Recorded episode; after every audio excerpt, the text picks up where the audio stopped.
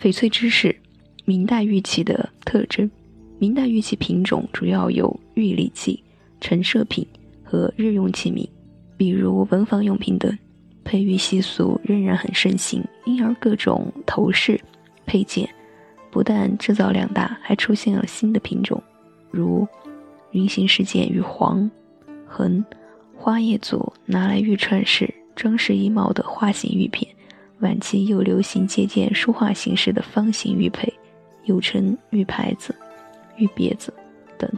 明代玉器在工艺大体可分为两种类型：陈设品、实用器皿及一部分配饰的造型厚重、稳定，器壁较厚，装饰手法也比较单纯，雕琢纹饰粗率，阴线纹入刀深重，虽然朴厚明快。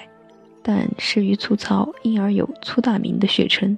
明代玉器的纹饰和装饰手法，前期受院体花鸟画和织绣品、雕漆等工艺品种的影响，流行花鸟图案的折枝花卉的造型。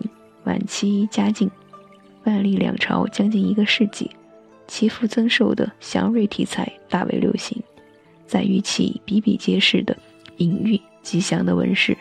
明代玉器装饰的另一特点是，纹饰多取于写实的手法，注重纹饰形象的细部雕刻。